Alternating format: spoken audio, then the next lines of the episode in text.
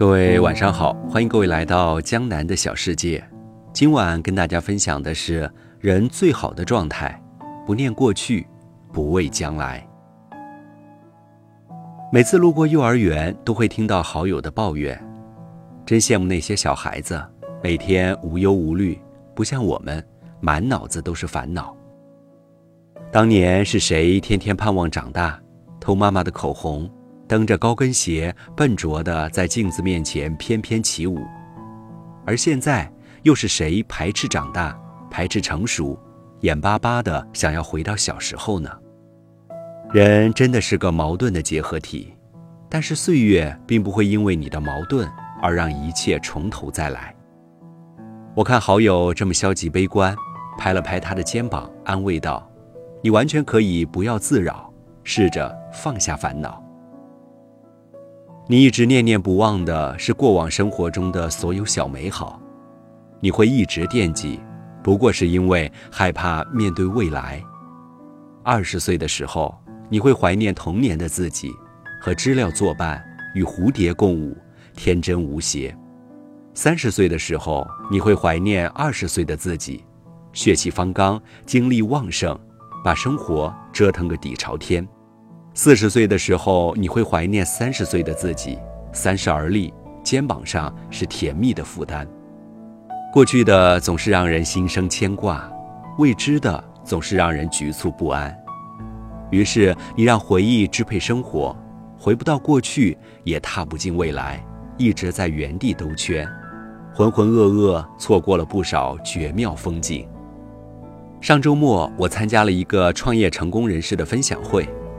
很难想象，台上那个眉飞色舞、神采奕奕，跟我们讲述创业成功经验的他，四年前是个跌入谷底的穷光蛋。四年前，他第一次创业失败，欠下七百多万外债，他把房子卖了，车抵押了，银行贷款还没还清，供应商更是天天追着他的屁股讨债，他一度陷入焦虑和恐慌之中，东借西凑，砸锅卖铁。还是债台高筑。那时候，他为了借钱，天天卖惨，一边吹嘘自己创业有多厉害，一边抱怨自己运气不佳，人生的谷底说跌就跌。一开始，亲戚朋友们都能帮就帮，但卖惨次数多了，关系再好的亲戚朋友也有点烦他了。他靠着亲戚们的救济，天天混吃等死，总是懊悔创业期间的一步错，步步错。如果能够重来，那该有多好！这是他连做梦都想说的话。有一天，读小学的女儿指着一行字，让爸爸解释给他听。只见女儿小手指的正是这一句：“不念过往，不畏将来。”不念过往，就是说不要对过去太过执念；不畏将来，就是说不管将来怎样，都不要有所惧怕。他絮絮叨叨着，与其说是解释给女儿听，倒不如说是用来开导自己的。那一刻，他觉得自己真是个懦夫。即使第一次创业因为资金断裂而破产失败，但也不是说没有翻身的机会啊。于是他重整旗鼓，利用前期积累的资源，抓住时机，来了个漂亮的咸鱼翻身。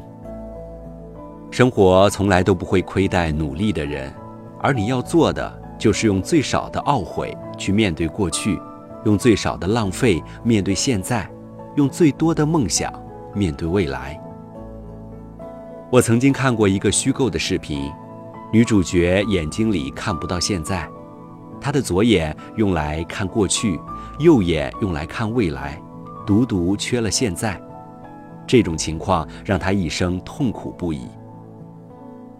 上天给了他一副好看的皮囊，但他却一点儿也不快乐。他的身边也不乏有追求者，但是他看不到他们此刻的好，看到的要么是男孩们穿开裆裤的童年，要么是他们垂垂老矣的画面。他看到的自己也只是属于过去和未来的，这让他经常从噩梦中醒来。他屡次三番地考虑要挖掉自己的一边眼睛，但是不管挖掉哪边，他都看不到当下，从而也无法好好享受当下，更别谈热爱生活了。虽然有点离奇，但视频的创作者正是看到了日常生活中人们经常纠结于过去和未来，才引申为创作灵感，旨在告诉人们要不念过去，不畏将来，否则你会一直处于痛苦之中，忘记了应该一如既往的热爱生活。万事由心，相由心生。倘若能做到不念过去，不畏将来。日子就会逐渐变得单纯而美好起来。想想年幼时，你为什么盼望着长大？不过是想能够自立自强，人生多一点选择权，而不再是零钱总要向爸妈伸手要，不能自己决定去哪儿，不能做自己喜欢的事情。即使你要跟我辩解，我的童年真的无忧无虑，那么。你有没有想过，那种快乐也是建立在别人的照顾之下？请想一想，从小到大，父母为你操碎了多少心。所以，该轮到你承担责任的时候，不要怂。